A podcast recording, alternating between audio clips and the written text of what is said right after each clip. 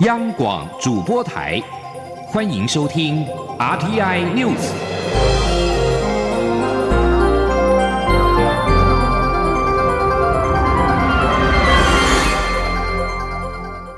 听众朋友您好，欢迎收听这节央广主播台提供给您的 RTI News，我是张顺祥。中央流行疫情指挥中心八号宣布，台湾新增两例 COVID-19 境外移入的确诊个案。使台湾确诊总数来到四百七十九人。指挥中心发言人庄仁祥表示，案四七八以及案四七九是六十多岁的夫妻，都是我国国民，长期在菲律宾工作。前次从台湾出境时间分别是二零二零年的二月跟三月。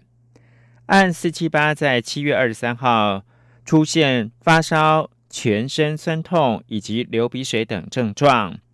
按四七九则是在八月三号出现喉咙痒以及咳嗽等症状。两个人都曾经自行服药之后症状缓解，未曾在国外就医。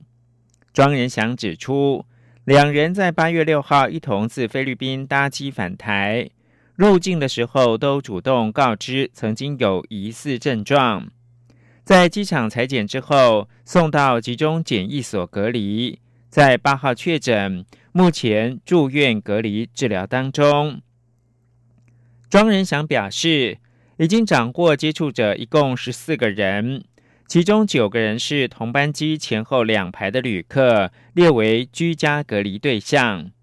另外五个人则是同班机的机组员。因为有做适当的防护，列为自主健康管理对象。指挥中心统计，台湾截至目前有四百七十九例确诊个案，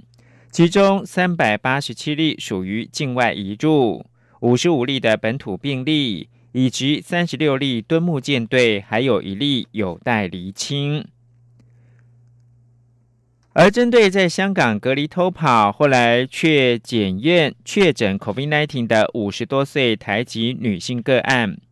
庄仁祥表示，已经调阅手机定位等轨迹，针对可能的接触者做访谈，而且现在已经框列三十五个人需要做裁剪，后续人数还可能会再增加。央广记者谢嘉欣报道。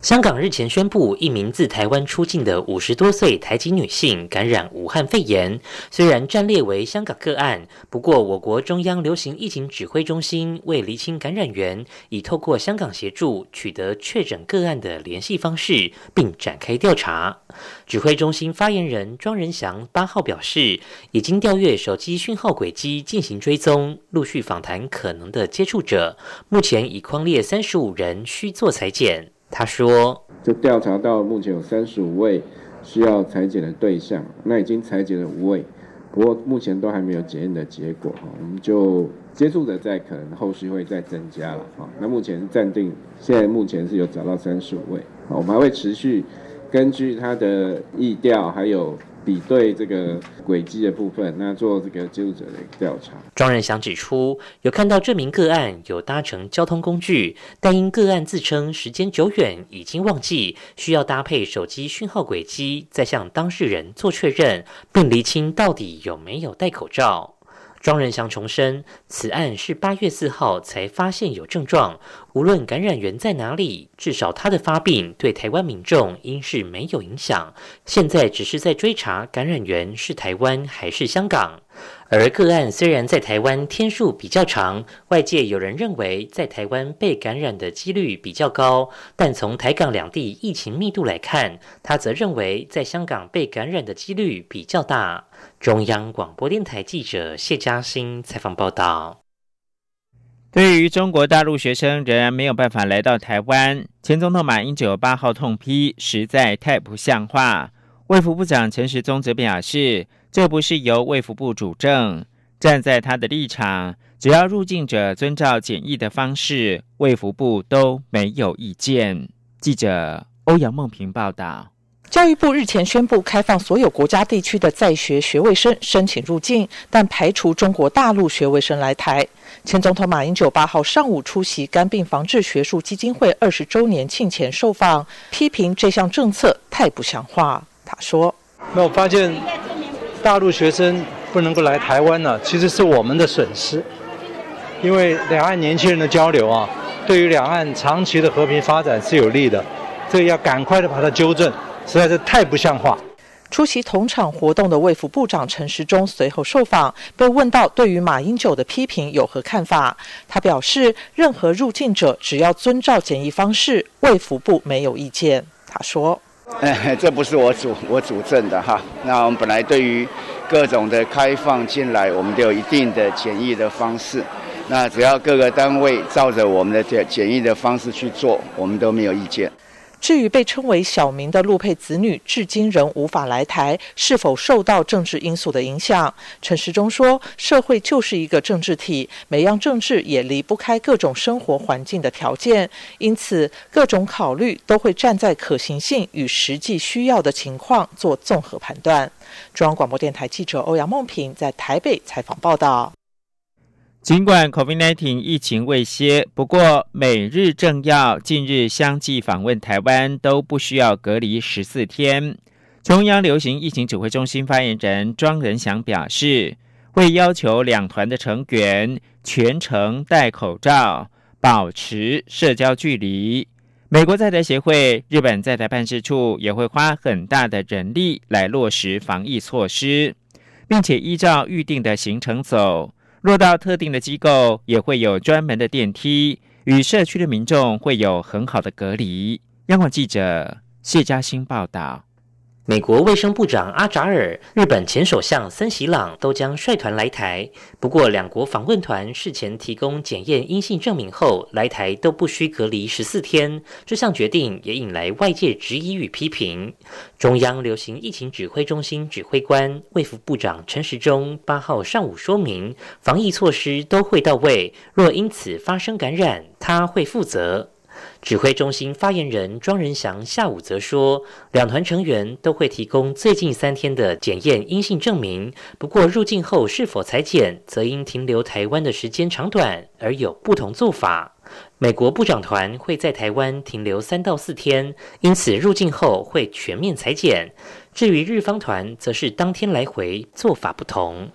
庄仁祥也强调，两团来访都会配合防疫计划，做好安全措施。且美国在台协会、日本驻台办事处都会花很大的人力来确保防疫能够落实，像是要求全程戴口罩等。他说：“我们为什么不允许一般的民众可以这样？就是只要筛检了，然后就可以去去做他要做的事情？主要是因为这些人虽然是大人物，但是他筛了之后，事实上不是必须要归。”遵照他我们原来的一个呃防疫计划，还有他预定的行程，那到什么地方见什么人，那大家都要保持一定的这个社交距离，还有全程戴口罩，坐专车。庄仁祥表示，即使两团前往特定机构访问，也会安排搭乘专用电梯，确保与社区民众有很好的隔离。中央广播电台记者谢嘉欣采访报道。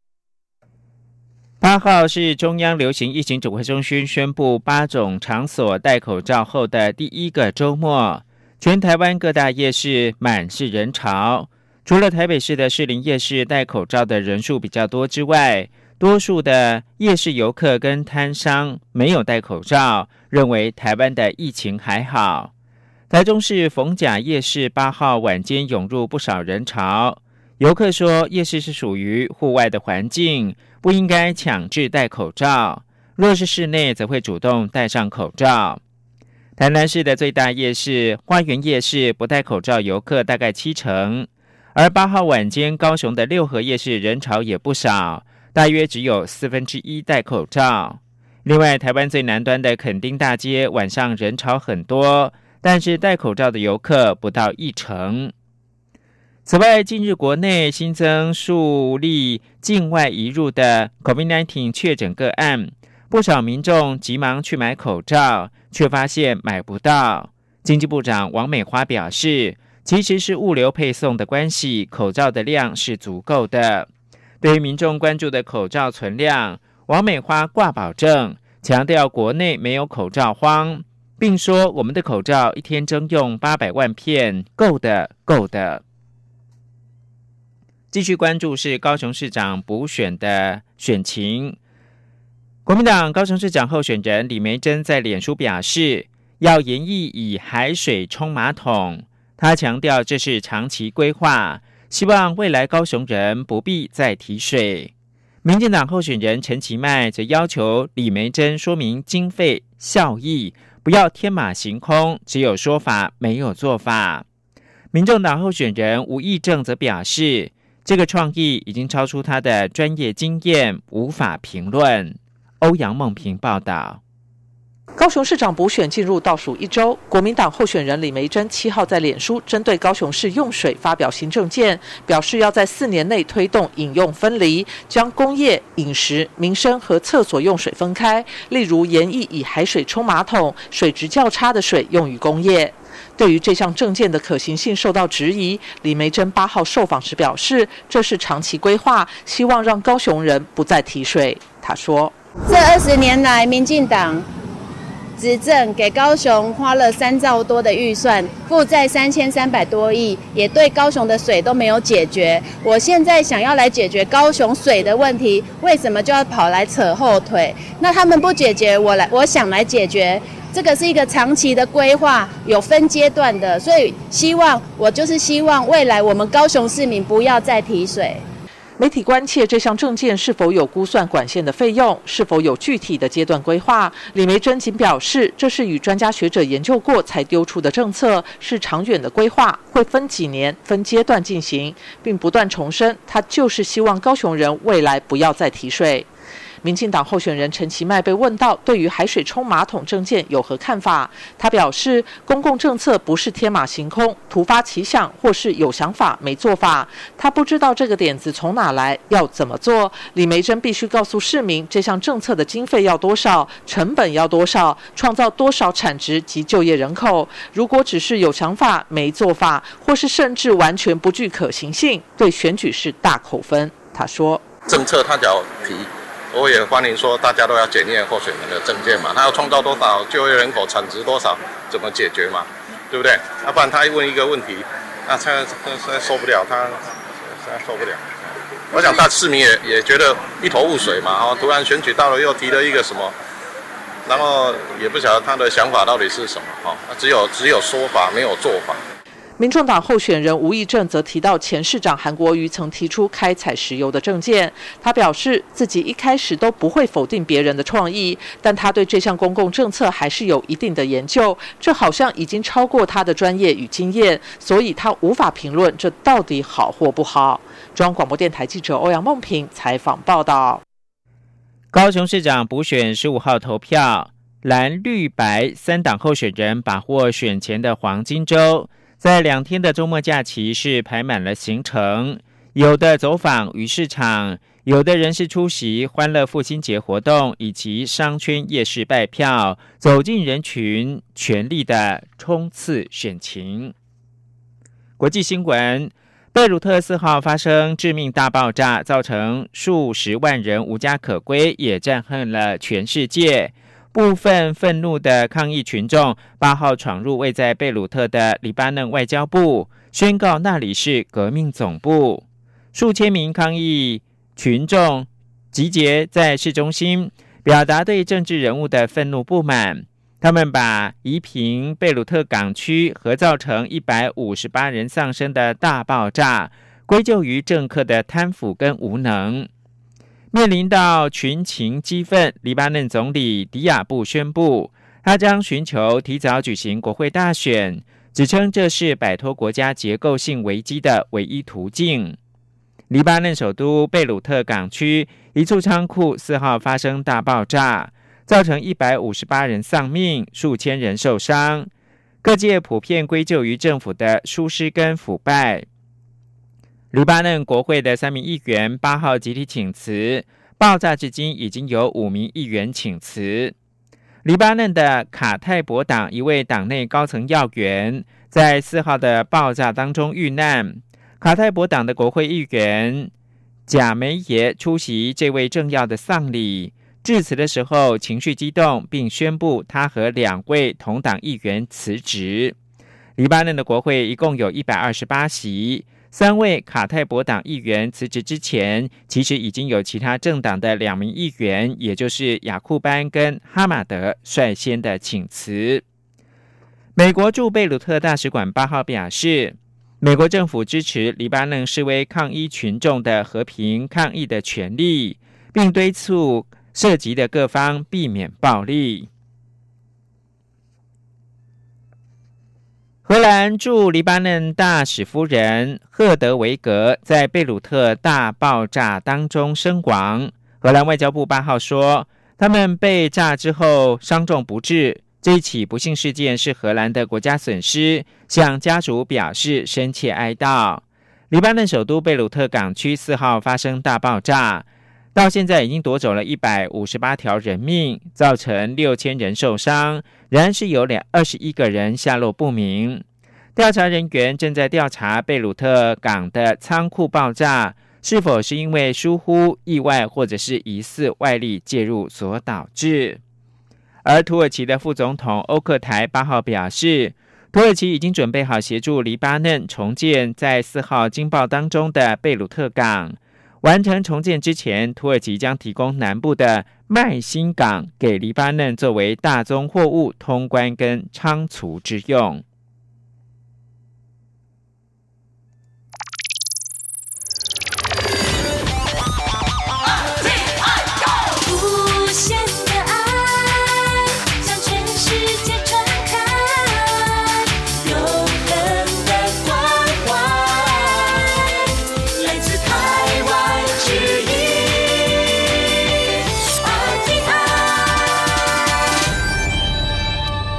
现在是台湾时间清晨的六点四十七分，我是张顺祥，继续提供新闻。立委陈超明、苏振清、廖国栋涉嫌收贿，日前遭到台北地方法院裁定羁押。陈超明等三个人提起抗告，台湾高等法院认为陈等三人涉犯重罪，而且有串证之余，八号深夜驳回抗告，羁押确定。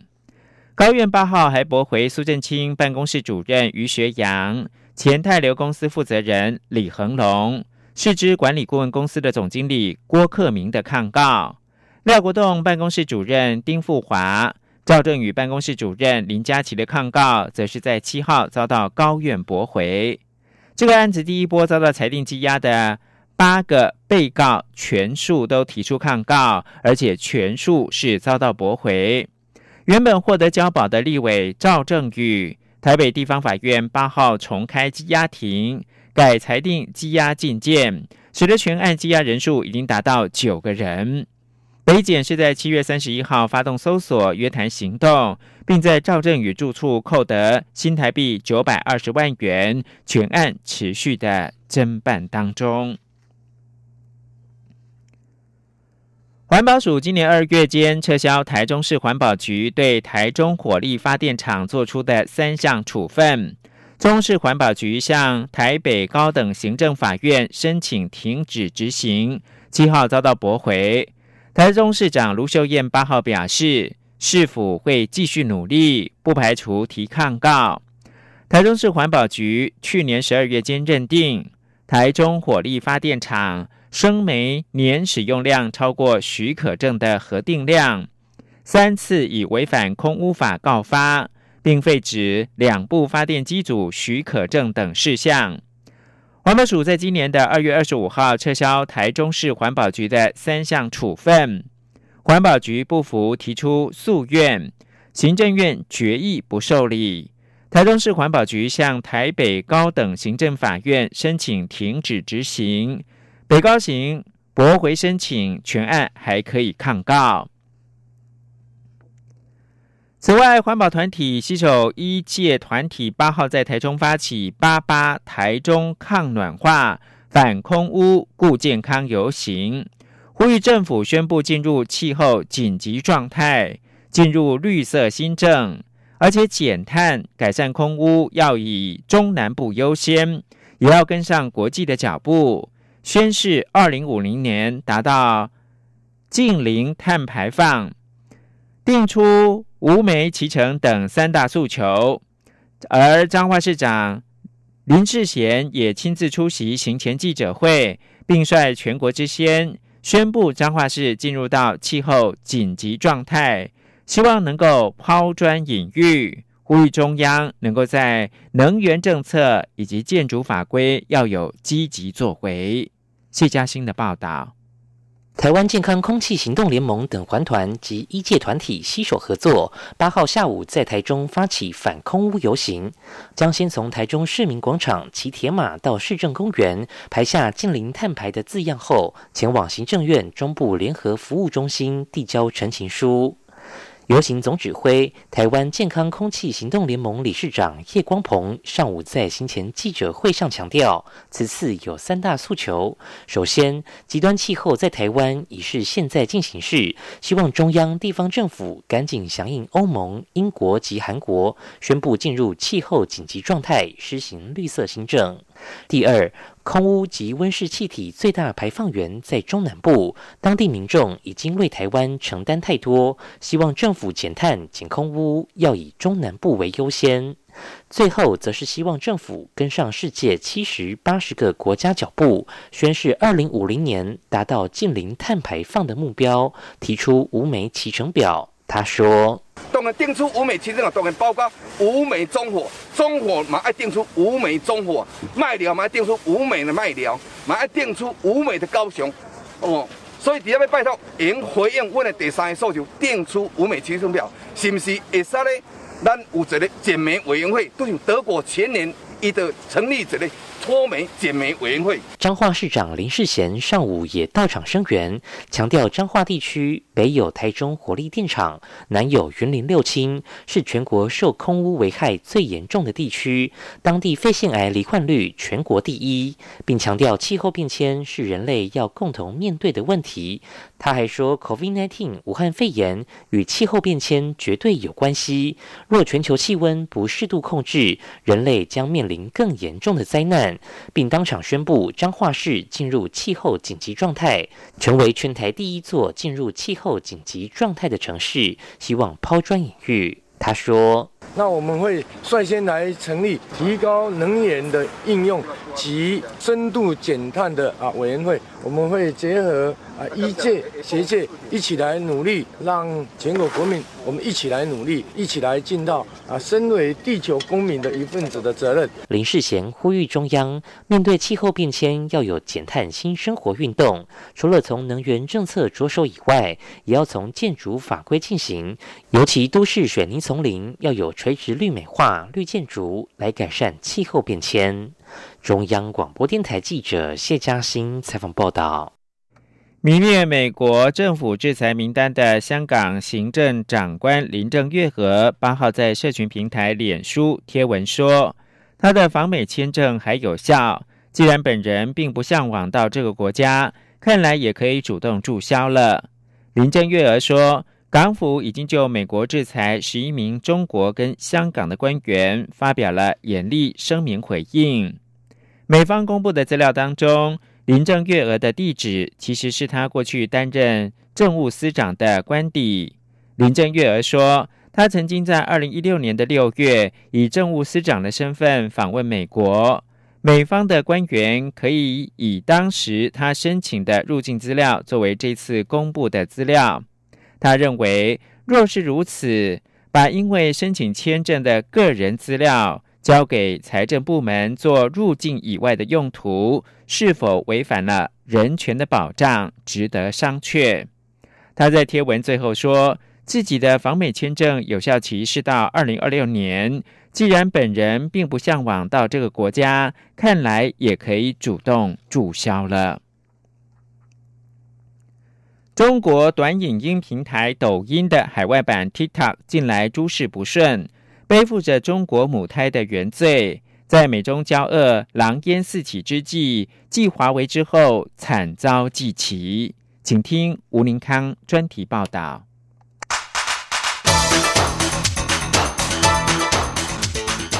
专题报道。中国字节跳动公司执行长张一鸣是 TikTok 的大东家，他是位只有三十七岁的科技人，创业背景看不出有中国官方的影子，不像七十五岁的华为掌门人任正非，永远摆脱不掉解放军的出身。不过，在美国高举国安大旗，并迅速争取到国际盟友靠拢后，他们都难逃被封杀到灰头土脸的命运。TikTok 这款人气 APP 的粉丝大多数还不满二十岁，他们在十五秒的影片中大玩对嘴高歌、肢体搞笑和创意神剪辑，每月约八亿的活跃用户，为 TikTok 带来扬名海外的狂喜。特别是在美国和印度市场，但随着北京广辟战局四处点火，对外关系恶化，中国科技大厂也随之全球前景暗淡。张一鸣正承受巨大压力，对外要向玩家保证 TikTok 安全固若金汤，对内又得顾及不向西方屈从的形象，面临既想悠游于全球自由市场。又得严守中国网络法规的困境。继华为五 G 被退货封杀，几乎惨遭国际社会全面围堵之后，TikTok 也因为中国形象不 OK 而受到拖累。先是印度开了第一枪，宣布禁用；接着澳洲着手审查，而磨刀霍霍的美国总统川普，除了频频关注微软洽谈收购 TikTok 美国业务。六号更寄出国际紧急经济权利法，下令将全面禁止与 TikTok 或字节跳动以及与拥有微信应用程式的腾讯进行交易。川普指控 TikTok 平台会审查中国共产党认为政治敏感的内容，同时可能用于对中国共产党有利的假新闻活动。而美国国务卿蓬佩奥也说，TikTok 是重大威胁，是不被信任的中国 APP，表示国务院将联手商务部和其他政府机关，共同限制中国云端服务供应商在美国收集、储存、处理资料与敏感资讯的能力。这一切麻烦上升，都离不开中国二零一七年的情报法规定。国家情报机构可以要求任何组织或个人依法支持、协助和配合国家情报工作。因此，即便 TikTok 再三否认与中国政府有关，也积极将抖音海外版的权力核心移出中国，挖角迪士尼前高层梅尔出任 TikTok 执行长，甚至连中国外交部都跳出来说。华府这是赤裸裸的霸凌，但这一切都无助于缓解张一鸣必须在九月十五号之前售出 TikTok 美国业务，否则将被赶出美国市场的燃眉之急。对字节跳动来说，TikTok 犹如走上华为老路，朝夕之间从招财猫化身过街鼠。然而，TikTok 这块心头肉，如今成为烫手山芋，已非单纯的商业交易。即便微软开出天价收购，张一鸣也难逃国内民族主义的踏伐声浪，以及字节跳动恐遭抵制的无妄之灾。尽管如此，TikTok 仍努力走出自己的路，像是要把第一个对欧洲用户的数据中心设在爱尔兰。以及英媒《太阳报》报道，字节跳动打算在伦敦设立 TikTok 总部。毕竟远离美国似乎是个可行的选择。美国巴克内尔大学中国研究所所长朱志群表示，字节跳动面对的一大挑战就是它的崛起是否美中紧张日益加剧之际，而它也已经成为美中科技相争的受害者。以上专题由吴宁康编转播报，谢谢收听。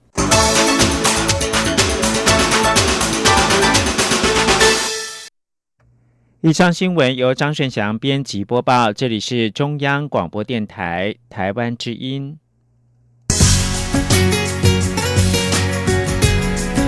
这里是中央广播电台台。湾之音。